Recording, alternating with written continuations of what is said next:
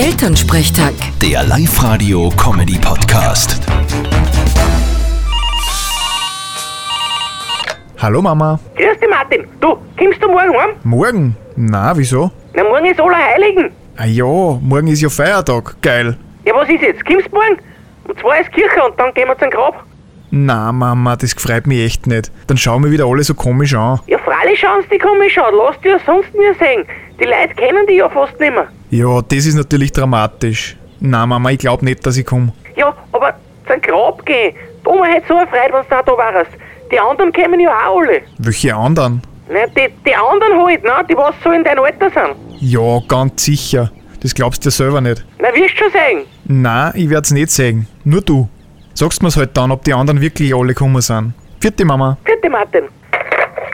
Elternsprechtag. Der Live-Radio-Comedy-Podcast.